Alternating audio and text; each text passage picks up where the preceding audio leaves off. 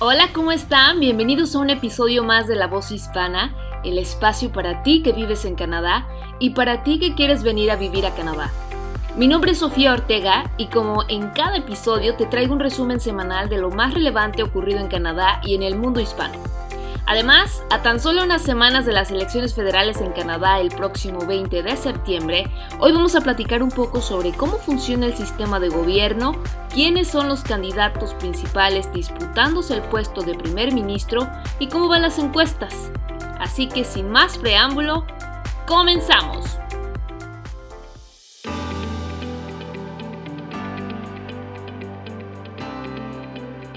La voz hispana las noticias más importantes de Canadá y el mundo hispano, en tu idioma.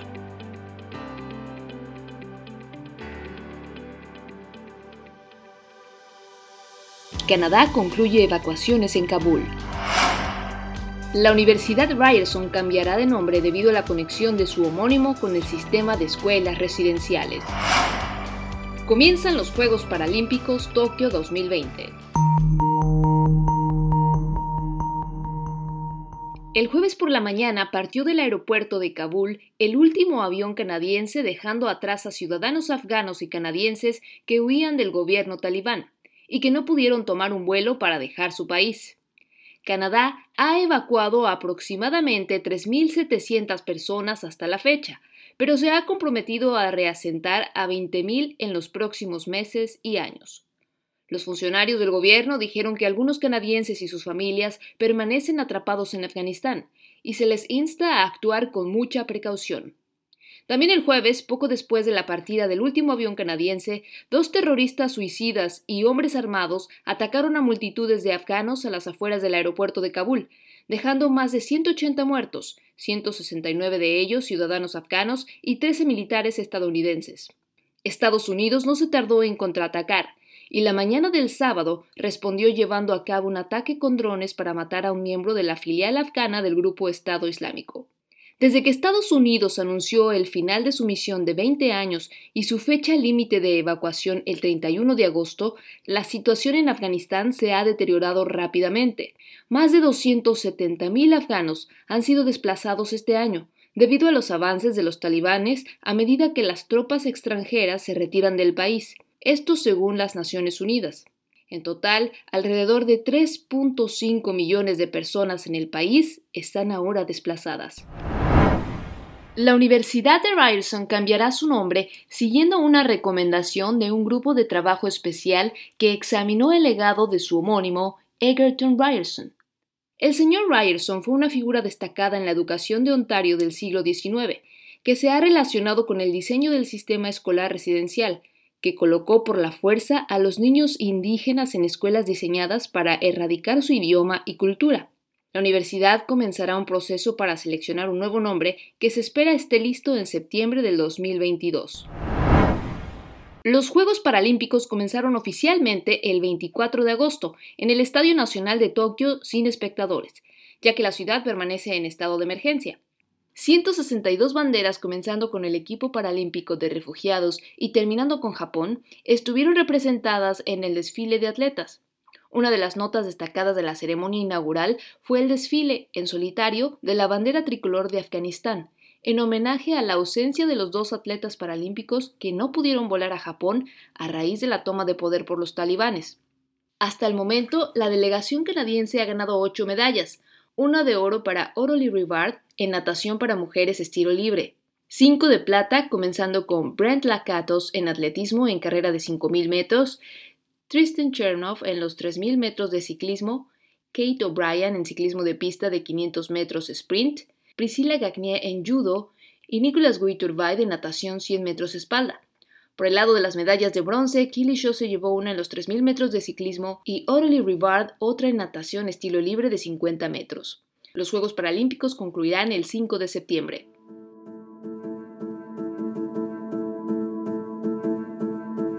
El mundo hispano.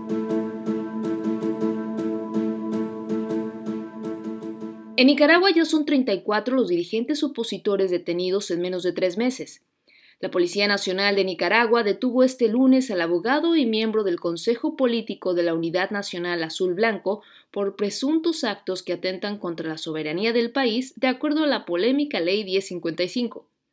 También esta semana y a casi tres meses que la Fiscalía del Gobierno de Daniel Ortega y Rosario Murillo imputara a la precandidata presidencial Cristiana Chamorro por presunto lavado de dinero, la acusación fue ampliada contra sus hermanos, el periodista Carlos Fernando y Pedro Joaquín, así como a trabajadores de la extinta Fundación de Violeta Barrios de Chamorro.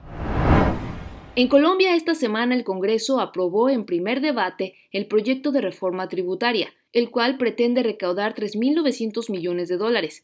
Este es el segundo intento de reforma fiscal que intenta sacar adelante este año el gobierno de Iván Duque.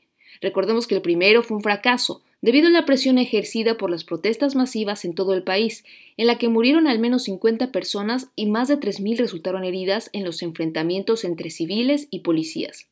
Ahora, el siguiente paso es esperar el segundo debate que incluya las constancias que dejaron los congresistas y que todo quede aprobado para mediados de septiembre. Por su parte, el Comité del Paro Nacional que reúne organismos sindicales y estudiantiles encabezaron una nueva jornada de protestas para exigir el cese a los asesinatos de líderes sociales, la aprobación de leyes que proporcionen un ingreso universal a los más pobres y educación universitaria gratuita, así como su rechazo al segundo intento de reforma fiscal. En Venezuela, al menos 20 personas perdieron la vida tras los deslaves e inundaciones provocadas por las lluvias que afectaron el occidente del país. Además, hasta el momento se reportaron 142 viviendas con pérdida total y 250 en situación de vulnerabilidad. Chile declara emergencia agrícola en cuatro regiones más debido a la peor sequía que ha enfrentado el país en su historia. Coquimbo, Valparaíso, O'Higgins y El Maule se suman a la región de los lagos, que fue declarada en emergencia agrícola en abril. La ministra de Agricultura, María Emilia Undurraga, informó que esta medida responde al déficit hídrico que registra Chile, dando cuenta de 13 años de sequía en los valles centrales, perjudicando principalmente a pequeños y medianos agricultores. Se estima que la escasez de agua afecte el consumo humano en el futuro. Ecuador recibirá de manera temporal a al menos 5.000 afganos en su tránsito hacia Estados Unidos, informó esta semana Alexandra Vela, ministra de Gobierno Interior. Así también anotó que esta medida no representará ninguna erogación económica para el Estado ecuatoriano, ya que todos los gastos serán asumidos por el gobierno de los Estados Unidos. México, por su parte, recibe a cuatro jóvenes afganas del equipo de robótica, junto con la hermana de una de ellas y un acompañante. Se les otorgó una visa humanitaria con vigencia de 180 días que podrá ser renovada si ellas así lo deciden. México también recibió esta semana 124 afganos entre periodistas, trabajadores del diario The New York Times y otros medios y sus familias.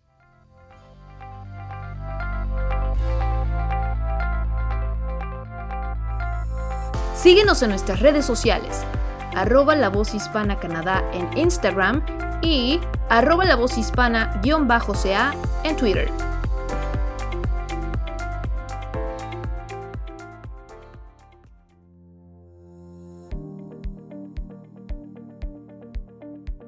Pues los candidatos que se disputarán el puesto de primer ministro en las elecciones federales del próximo 20 de septiembre ya se encuentran terminando la segunda de cinco semanas de campaña. Y bueno, el día de hoy vamos a platicar un poco sobre quiénes son los candidatos, pero antes vamos a dar un poco de contexto sobre cómo es la estructura del sistema político canadiense. Para empezar, Canadá estaba bajo el dominio del Reino Unido y fue hasta 1867 cuando logró su independencia con la creación de la Confederación, quedando bajo el régimen de monarquía constitucional y como democracia parlamentaria, lo que significa que Canadá reconoce a la reina o al rey como jefe de Estado, mientras que el primer ministro es el jefe de gobierno. La reina Elizabeth II de Inglaterra es también la reina de Canadá y es representada por un gobernador general, que en estos momentos es la recién nombrada Mary Simon y además la reina también tiene 10 vicegobernadores provinciales. Sin embargo, Canadá no está subordinada al Reino Unido, pues son naciones independientes la una de la otra.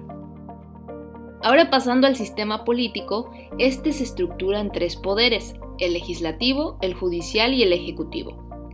El legislativo es el poder que tiene la facultad de hacer leyes, aumentar los impuestos y autorizar el gasto público. Y reside en el Parlamento de Canadá, el cual está inspirado en el modelo británico y consta de dos cámaras, el Senado o Cámara Alta, que está compuesta de 105 senadores vitalicios, los cuales son designados por el gobernador general a propuesta del primer ministro, y que se supone que deben tomar en cuenta la representatividad de las diferentes zonas geográficas de Canadá, a razón de cuatro grupos territoriales de 24 senadores. Eh, serían Ontario, Quebec, las provincias marítimas y el oeste. A ellos se añaden seis senadores por Terranova y Labrador y uno por cada territorio. Son tres territorios. Por su lado, la Cámara de los Comunes o Cámara Baja está compuesta por 338 miembros elegidos por votación ciudadana cada cuatro años. El Poder Judicial es ejercido por los tribunales federales y provinciales, que son los órganos encargados de interpretar y aplicar las leyes federales y provinciales. Son presididos por jueces independientes e inamovibles. Los tribunales federales son el Tribunal Supremo, el Tribunal Federal de Apelación y diversos tribunales especializados. Por último, el Ejecutivo, también llamado el Gobierno, son los que toman decisiones y está conformado por el monarca, representado por el gobernador general, el primer ministro y el gabinete, que está formado a su vez por los ministros. En la práctica, el gobierno federal es ejercido por el primer ministro y su gabinete, y el gobierno reside en Ottawa. El sistema federal canadiense incluye un gobierno federal nacional, gobiernos provinciales y gobiernos territoriales. A su vez, los estados y los territorios cuentan con gobiernos municipales. El gobierno federal tiene a su cargo los asuntos internos y los temas internacionales, y unas de sus responsabilidades son, por ejemplo, la defensa, la política exterior, la regulación del comercio interprovincial y las comunicaciones, la moneda, la navegación, el derecho penal y la ciudadanía. Por su parte, los gobiernos provinciales son responsables por la administración municipal, la educación, la salud, los recursos naturales, la propiedad, las vías y carreteras y los derechos civiles. Los gobiernos federales y los gobiernos provinciales comparten la jurisdicción sobre los asuntos relacionados con la agricultura y la inmigración. Es por eso que varias provincias tienen eh, diferentes programas migratorios. Además, las provincias tienen autonomía para diseñar políticas públicas de acuerdo con los intereses de sus poblaciones. Cada provincia a su vez tiene su propia asamblea legislativa, al igual que la Cámara de los Comunes en Ottawa. Los tres territorios del norte también poseen asambleas legislativas electas, pero tienen menos poderes que los gobiernos de las provincias. Y bueno, esta es una explicación muy general de cómo está estructurado el sistema político. Ahora bien, el próximo 20 de septiembre los canadienses van a elegir al nuevo primer ministro, y los candidatos que se están disputando la elección son Justin Trudeau del Partido Liberal, Erin O'Toole del Partido Conservador, Jack Singh del nuevo Partido Democrático, Ice François Blanchet del bloque quebecois y Anami Paul del Partido Verde. Pero la verdad es que la contienda está realmente entre los liberales, los conservadores y el nuevo Partido Democrático, así que me voy a enfocar en esos tres.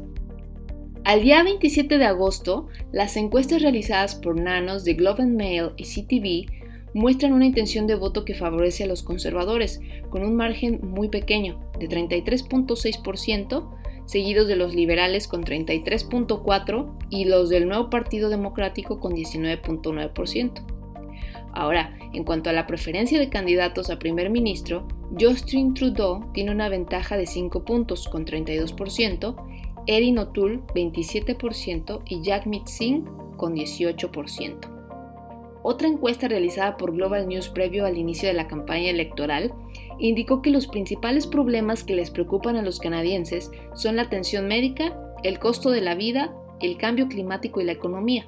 Y además algo que ha cobrado mayor importancia recientemente es la reconciliación con los pueblos indígenas. Y bueno, pues a todo esto, ¿quiénes son los candidatos? Vamos a empezar con Justin Trudeau, el líder de 49 años del Partido Liberal. El Partido Liberal Moderno se presenta a sí mismo como un partido fiscalmente responsable, pero socialmente progresista. Los liberales apoyan, por ejemplo, el aborto, los derechos de la comunidad LGBT y altas tasas de inmigración. También han mostrado oposición a los derechistas que piden reducir los programas sociales como la atención médica universal y las pensiones de vejez. y en los últimos años han tratado de equilibrar el desarrollo económico con estrategias para combatir el cambio climático. Trudeau viene de una familia con tradición política. Su papá fue también primer ministro de Canadá y su abuelo materno fue ministro del gabinete. Ahora Trudeau está tratando de ganar su tercera elección, después de haber sido elegido como primer ministro por primera vez en el 2015. En aquellos años comenzó con un gobierno mayoritario y además tenía mucha popularidad, lo cual ha ido descendiendo por incumplir algunas de sus promesas de campaña y además por varios escándalos en los últimos años, como el de las fotos de su juventud en donde salía maquillado como negro, o cuando se supo que intentó influir a la exministra de Justicia para que la compañía canadiense SNS Lavalin no fuera sancionada. Y otro más reciente fue el conflicto de interés con We Charity, una organización a la que le concedió un contrato millonario y con la que resultó que algunos de sus familiares estaban trabajando directamente. Aún con todo esto, Trudeau volvió a ganar las elecciones en 2019, pero con un gobierno minoritario. Y aquí voy a hacer un pequeño paréntesis para explicar qué es esto del gobierno minoritario.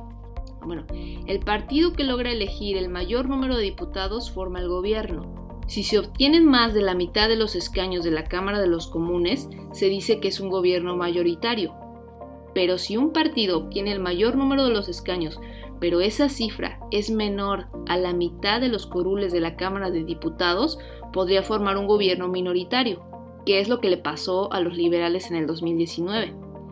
En este caso, los diputados de la oposición son más, lo que propicia que se pueda bloquear la adopción de proyectos de ley presentados por el gobierno e incluso puedan derrocarlo cuando se trate de votos relacionados con temas fundamentales como el presupuesto. Para gobernar, el partido que se encuentra en el poder debe contar con el apoyo de la Cámara de Diputados. En el caso de un gobierno minoritario, la oposición puede intentar retirarle su confianza presentando una cosa que se llama moción de desconfianza. Si la propuesta obtiene la mayoría de los votos de los diputados, el gobierno es derrocado. Y cuando cae el gobierno, también se disuelve la Cámara de los Comunes y se convoca elecciones. Entonces, debido a esta posibilidad, un gobierno minoritario dura en promedio 18 meses. Por eso es que en los últimos meses ya se empezaba a rumorar que Trudeau iba a disolver el Parlamento para convocar elecciones, porque a pesar de que la popularidad de Trudeau ha ido cayendo, la gestión de la pandemia por parte de su gobierno y además el porcentaje alto de vacunación que hay en el país ha sido percibido positivamente por los canadienses.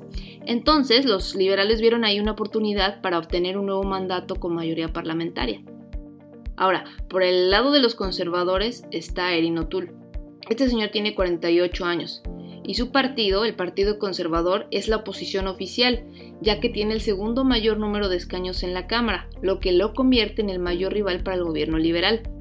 O'Toole es abogado y sirvió 12 años en el ejército, y ha sido miembro del Partido Conservador desde hace mucho tiempo, y además se desempeñó en el gabinete del ex primer ministro Stephen Harper pero tiene apenas un año como líder del Partido Conservador, por lo que no es tan conocido entre los canadienses. El Partido Conservador generalmente apoya políticas sociales y económicas conservadoras, un fuerte sistema federal de gobierno, un régimen fuerte de ley y de orden, el uso de las Fuerzas Armadas de Canadá en misiones internacionales para mantener la paz y el respeto por los valores tradicionales. Por otro lado, Jagmeet Singh el líder indocanadiense de 42 años del nuevo Partido Democrático, o NDP como se le dice en inglés, fue la primera persona de una minoría visible en liderar un partido federal. Él nació en Canadá, pero sus padres emigraron de la India. Este líder poco a poco ha ido ganando fuerza, sobre todo con los jóvenes, y es muy famoso porque es eh, muy, como muy asiduo a usar TikTok. El nuevo Partido Democrático es parecido al Partido Liberal en términos de creencias, pero ellos adoptan una posición más agresivamente progresista sobre cosas como la imposición de impuestos a corporaciones ricas y grandes, regulación ambiental y la política exterior no intervencionista. Durante su campaña, Singh está tratando de establecer un fuerte contraste entre él y Justin Trudeau. Su principal compromiso es cobrar más impuestos a los ricos, al día de hoy, y de acuerdo con algunos analistas, todavía no está muy claro quién va a ser el ganador. Y aunque suene cliché, todo puede pasar. Muchos de nosotros que venimos de países hispanos relacionamos a los políticos con corrupción, con mentiras, pensamos que tienen una agenda detrás. Pues la verdad es que ni Canadá ni cualquier otro país está exento de eso. Aquí también hay corrupción, quizás a niveles muchísimo menores, pero al final los políticos son políticos son personas y, las campañas electorales son una muy buena oportunidad para darnos cuenta y ver que esas tácticas de sacar los trapitos al sol de los candidatos rivales y de prometer cosas que aunque quizás lo hagan con toda la buena intención, probablemente no las van a cumplir y eso pasa en cualquier lugar. Al final lo importante es que como habitantes, como ciudadanos de un país hagamos el esfuerzo de informarnos, de interesarnos por lo que está pasando y de exigirle a los gobernantes y cuestionar lo que hacen. Porque al final, nosotros también somos parte de este sistema.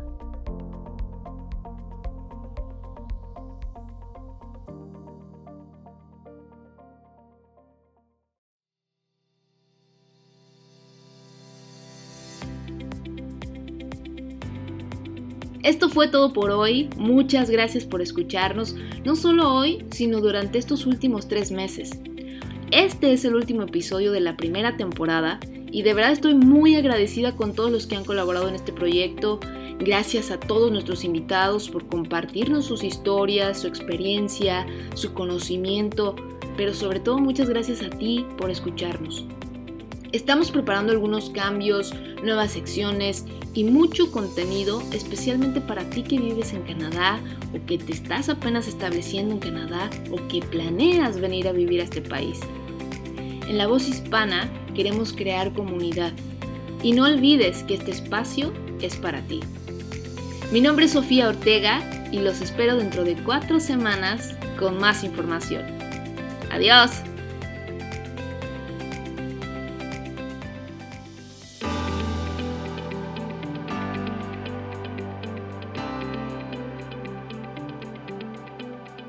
La voz hispana. Las noticias más importantes de Canadá y el mundo hispano en tu idioma.